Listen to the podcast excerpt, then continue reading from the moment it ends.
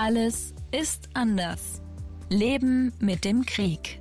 Hallo, wir sind Florian Gregorzik vom WDR und Christine Hartauer vom SWR. Herzlich willkommen zurück damit. Wir haben hier bei Alles ist anders eine kleine Sommerpause hinter uns und wir haben uns auch mal die Zeit genommen und unsere Sendung ein wenig überarbeitet. Genau, wir haben euch ja schon in 27 Folgen seit Februar jedes Mal ein anderes Thema erklärt. Also zum Beispiel, wie Putin den Angriffskrieg auf die Ukraine rechtfertigt, bis hin auch zu den Auswirkungen, die der Krieg auf ganz viele andere Länder in der ganzen Welt haben kann. Und jetzt in der zweiten Staffel, da wollen wir mit Menschen sprechen, deren Leben dieser Krieg total verändert hat. Also für viele Menschen, natürlich vor allen Dingen in der Ukraine, da gibt es ein davor und ein danach. Also mhm. ein Leben vor dem 24. Februar und ein Leben nach diesem Datum. Jetzt kämpfen Studierende plötzlich mit einer Waffe an der Front. Wenn man irgendwo einen Kaffee trinkt, nicht nur in Kiew, nicht nur im Osten der Ukraine, auch im Westen, wenn Luftalarm ist, muss man plötzlich in den Bunker rennen. Und das sind alles Dinge, die waren vorher einfach nicht vorstellbar. Auch bei uns in Deutschland hat sich ja einiges geändert. Ein oh ja. Beispiel, unser grüner Klimaschutzminister Robert Habeck, der musste ja vor kurzem verkünden, dass er Kohlekraftwerke wieder anschmeißt und Kernkraft länger laufen lassen möchte. Ja, es hat sich also wirklich eine Menge verändert und auch mir geht das so. Ne? Ich habe schon fast wieder vergessen, wie es eigentlich vorher ohne den Krieg war. Ich bin ja Nachrichtenjournalist auch und ich muss sagen, ich habe mich noch nie in meinem Leben so viel mit Frontverläufen und Waffensystemen und militärischen Taktiken auseinandergesetzt wie jetzt gerade. Aber man muss ja auch sagen, für dich, Christine, hat das Ganze ja nochmal eine persönliche Note.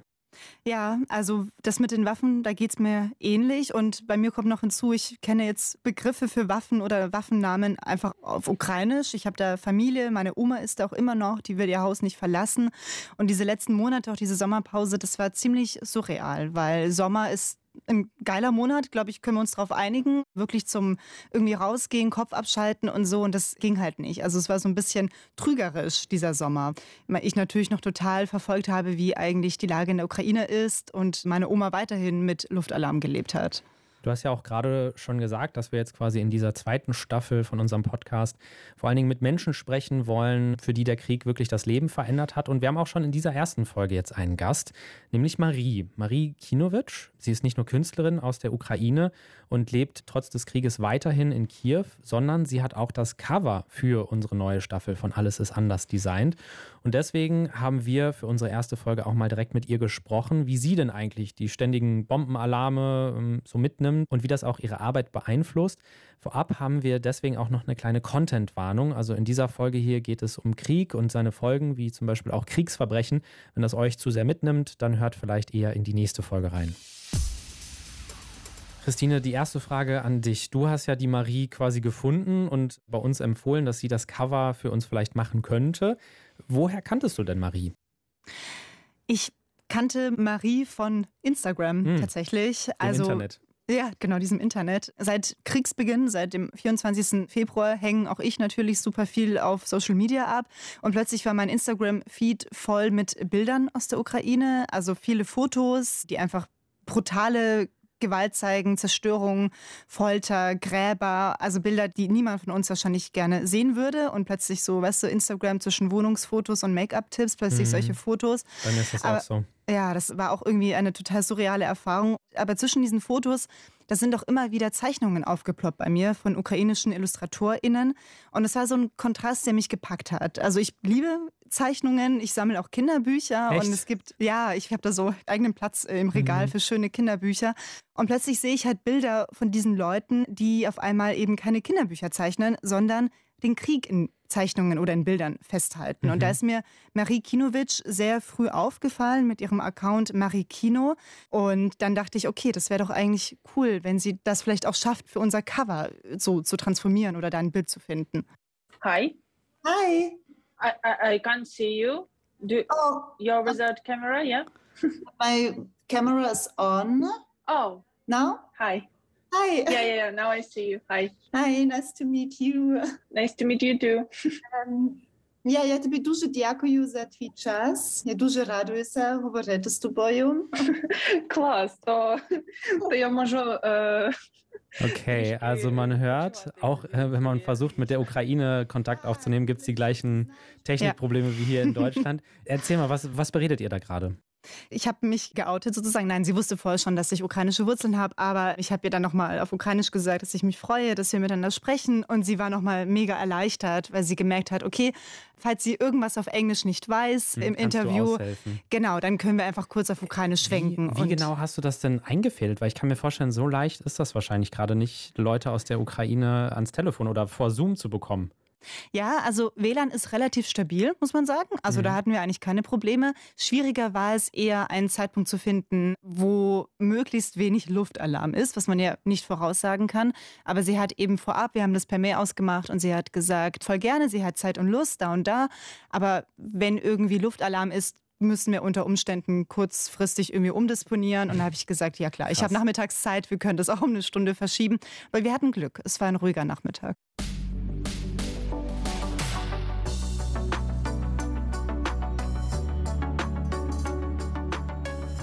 Vielleicht nimmst du uns noch mal so ein bisschen mit. Wer ist Marie? Was ist sie für eine Person? Was hat sie auch vor dem Krieg vielleicht gemacht?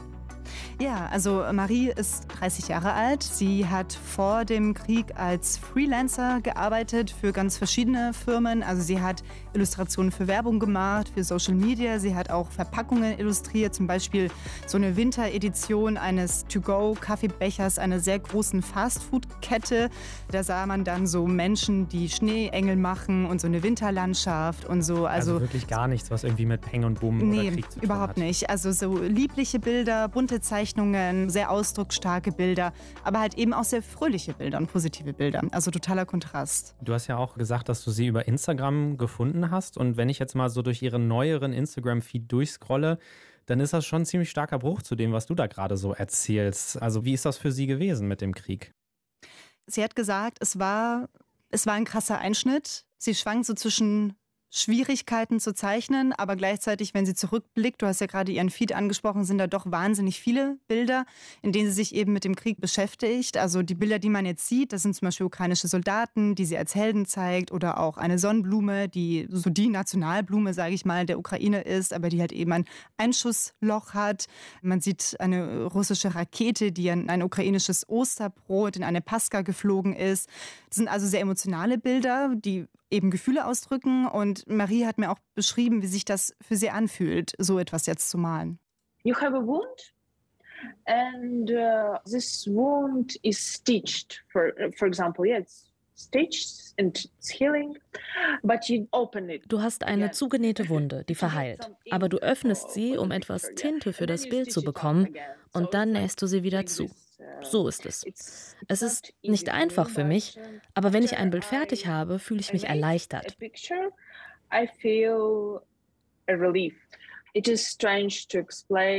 Schwer zu erklären, aber das ist, was Kunst macht. Energie in etwas Neues umwandeln und dadurch fühle ich mich besser. Uh, also es hat ja schon fast so was von Therapie, was sie da erzählt, ne? Ja, so hat sie es mir auch beschrieben. Also auch was Körperliches, ne? wie sie das sagt, mit der Wunde, aus der sie irgendwie die Tinte zieht. Das ja, hat mich total berührt, einfach weil es auch so was Körperliches hat und Therapeutisches eben auch. Sie hat gemeint, dass sie vor allen Dingen auch Geschichten verarbeitet in Bildern, von denen sie gelesen oder gehört hat. Aber es gibt da so zwei Arten, die sie inspirieren, also zwei Arten von Geschichten. Es gibt einerseits Geschichten, die sie in Bilder umwandelt, die motivierend sein sollen die auch als Stütze dienen sollen für andere. Und dann gibt es halt dieses andere Moment, was wir gerade gehört haben, wo es um Emotionalität geht. Mhm. Also wo sie einfach auch innere Gefühle ausdrücken möchte und das eben in Bildern. This emotional picture, they are always very hard for me. I, I mean, Emotionale uh, Bilder sind sehr schwierig. Sie sind sehr intim, weil sie roh sind. Mein rohes Ich. Aber ich habe entschieden, wenn ich die Energie habe, so etwas zu malen, male ich es und zeige es auch. Yeah, but uh, I've decided that if I have uh, an urge to do something like that, so I will do it and I will show it. So maybe Vielleicht verbindet jemand etwas damit oder fühlt sich erleichtert. Uh, ich denke, Kunst hilft, mit dieser seltsamen und schwierigen Zeit umzugehen. I think art helps to deal with uh, such uh, strange and tragic circumstances.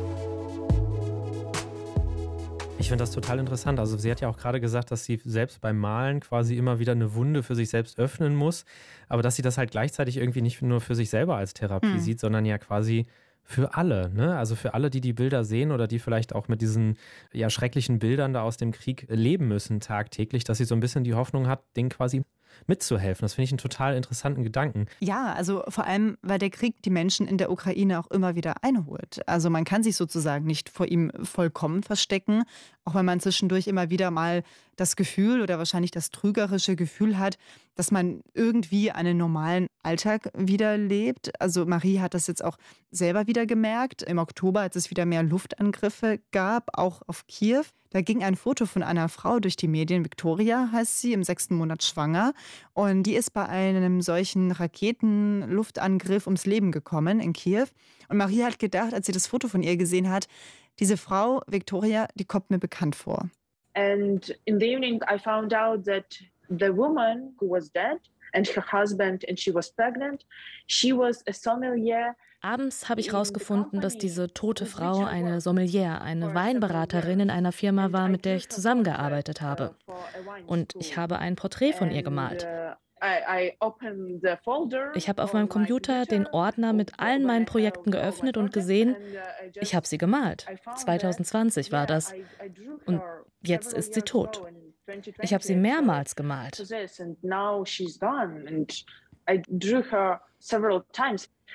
So, yeah, it, it is beyond sad. It, it is beyond. Uh, ich weiß nicht, wie ich darüber sprechen soll. I don't know how to talk about this.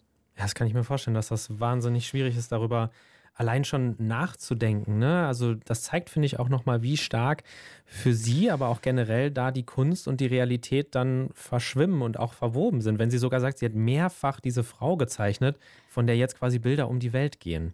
Ja, genau. Und dann merkst du auch auf einmal, also natürlich bist du froh, wenn du überlebt hast und wenn deine Menschen, die dir nahe sind, auch nicht getroffen worden sind bei einem Raketenangriff. Aber du merkst halt irgendwie, wie klein die Welt ist, weil plötzlich ja.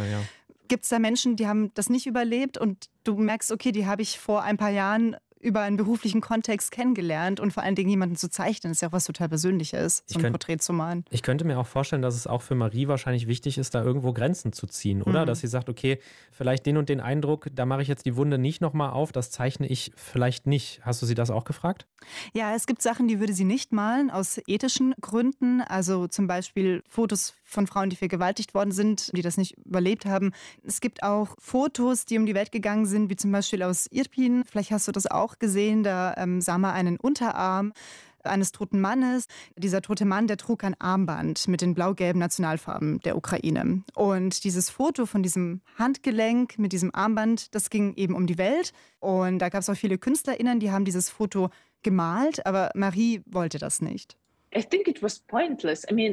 Es macht keinen Sinn. Ich finde, das Foto spricht für sich. Man braucht keine Illustration davon. Wenn man es malt, ist es weniger traumatisierend. Quasi sie hat das Gefühl, dass sie da dann nichts mehr hinzuzufügen hat oder dass man vielleicht auch nichts mehr hinzufügen muss, um zu verstehen, wie schrecklich das eigentlich alles ist. Aber eine Sache, die mich auch nochmal interessierte, du hast es ja auch gerade schon gesagt, es gibt wahnsinnig viele KünstlerInnen, die auch diese Bilder alle verarbeiten, die sich aber teilweise auch so aktiv am Krieg beteiligen müssen, sage ich mal. Ne? Also die eine Waffe in die Hand nehmen müssen, ihre Heimat verteidigen oder vielleicht auch die Streitkräfte anders unterstützen. Also selbst bei uns in Deutschland gibt es ja auch immer wieder Ausstellungen oder Buchverkäufe, mit denen dann die ukrainische Armee unterstützt werden soll. Wie sieht denn Marie ihre Rolle in diesem Krieg? Ja, also man konnte Bilder von Marie auch hier in Deutschland sehen, also auch mhm. in Ausstellungen in München zum Beispiel, in der Stadtbibliothek oder auch auf der Frankfurter Buchmesse beim Stand der Ukraine. Also da ist sie auch schon präsent, aber ihre Rolle jetzt konkret sieht sie als Soldatin in einem Informationskrieg. Also sie will einfach mit ihren Bildern Geschichten festhalten, Erinnerungen festhalten, damit das sozusagen dokumentieren, den Krieg in Bildern dokumentieren. Und da merkt sie aber auch immer wieder, dass ihre Ressourcen sehr begrenzt sind. Uh, Normalerweise habe ich das fertige Bild in 20 Minuten. Ja, also sie wollte eine Taube zeichnen, also kein kompliziertes Bild, kein kompliziertes Tier. And uh, at that time I did it for five hours. In diesem Fall habe ich fünf Stunden gebraucht. Fünf Stunden Arbeit. Ich meine, ich habe nicht Tee gekocht oder hing auf Facebook ab oder so. Nein, ich saß da fünf Stunden lang. Fünf Stunden vorm Tablet, wo sie nicht vorangekommen ist. Ja, es zeigt auch nochmal, dass sie da wirklich eine Wunde aufmachen muss, jedes Mal, wenn sie zeichnet und dass es halt wirklich ein schwieriger Prozess ist auch, ne? Ja, man muss da irgendwie so eine Hürde überwinden. Ja. Genau, genau. Und sie meint auch insgesamt, dass dieser Krieg hat sie einfach älter gemacht, also wirklich schlagartig älter. I try to adjust to this new me with this lack of energy and also, ich habe versucht, mich mit meinem neuen, energielosen Ich zu arrangieren. Manchmal, da will ich nicht auf meine Mails antworten. Leute fragen, wo ist das fertige Bild? Und ich konnte einfach tagelang nichts tun. Ich war früher nie so. Ich war immer so produktiv, so effizient. Arbeit war meine größte Leidenschaft. Ich kann zwar noch arbeiten und Geld verdienen, um meine Miete zu zahlen, aber es macht mich traurig, dass ich nicht mehr dieselbe bin. It is really sad to feel that you are not the same.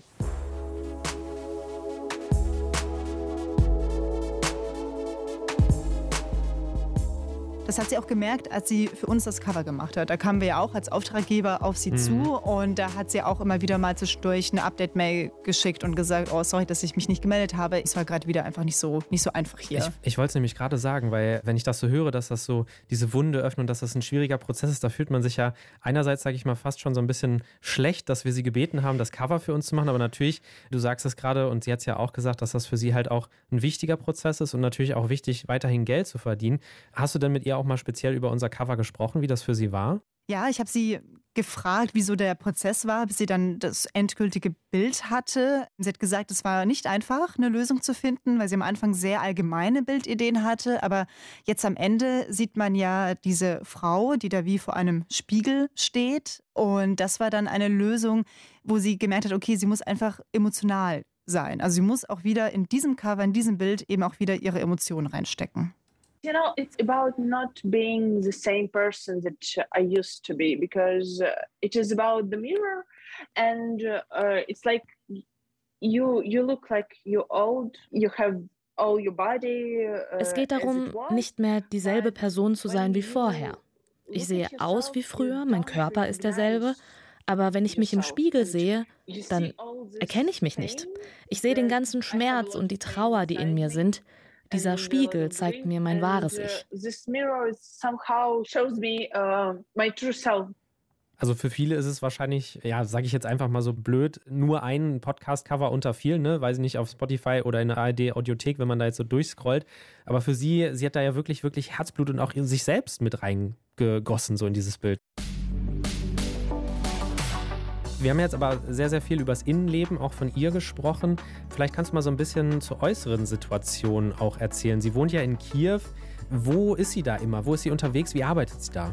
Ja, genau. Sie ist weiterhin in Kiew. Sie hat dann eine Einzimmerwohnung mit ihrem Mann zu Hause, aber sie hat sich während des Lockdowns noch ein extra Studio gemietet. Das ist ein Zimmer in einer Wohnung mit anderen KünstlerInnen.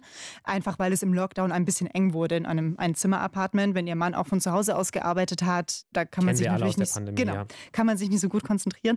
Und dieses Studio, das ist ein Zimmer in der Wohnung, wo nebenan in einem anderen Zimmer ist noch so ein Keramikatelier und da ist auch noch eine Bar mit Kunstwerken Kunstwerken, die da hängen. Und sie hat sich da eben ihr Zimmer als Atelier total hübsch eingerichtet. Sie hat mir da so eine Art äh, Roomtour noch gegeben, als wir gezoomt haben. Second desk. I love to have desks. yeah, this is a lot of books.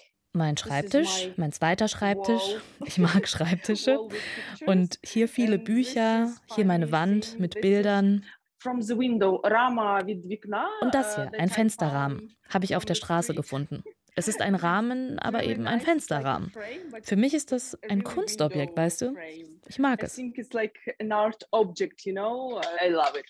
Und da ist mir aufgefallen, wie viele Pflanzen sie auch in dem Zimmer hat. Yeah, I love plants.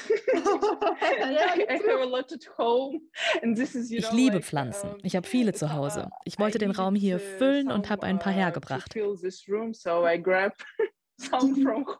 Im Februar sind wir in den Westen der Ukraine geflohen für drei Monate. Das haben viele meiner Pflanzen nicht überlebt. Aber als ich heimkam, habe ich sie gezählt und fast 30 haben doch überlebt.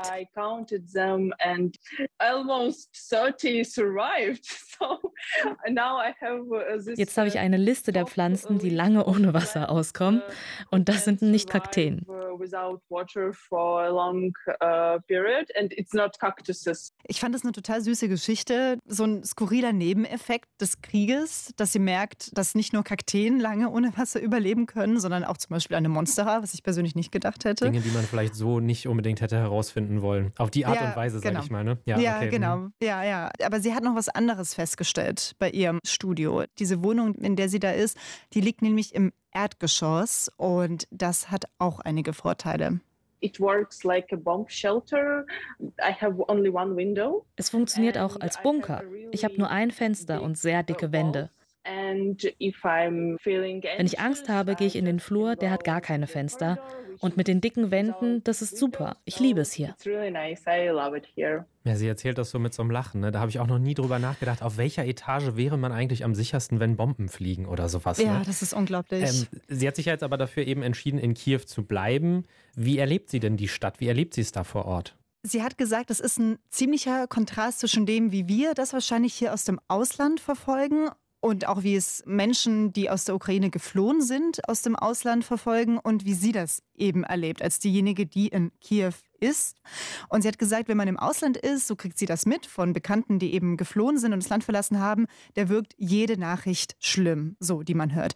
Bei ihr ist es so, dass klar, wenn Luftalarm ist, da versteckt man sich und der ist teilweise täglich und den spürt sie auch körperlich, dass es total anstrengend ist. Sie hat auch schon Explosionen erlebt, also jetzt zum Beispiel im Oktober, da hat sie mir beschrieben, es fühlt sich an wie ein Erdbeben und sie hat da vier Explosionen gezählt und wenn Luftalarm ist, dann sitzt sie auch stundenlang rum und kannst halt nichts machen, aber du bist auch einfach zu gelähmt, um irgendwas Sinnvolles mit dir anzustellen. Also zu lesen oder so kannst du halt auch nicht in der Zeit, weil das einfach gruselig ist, so ein Zustand.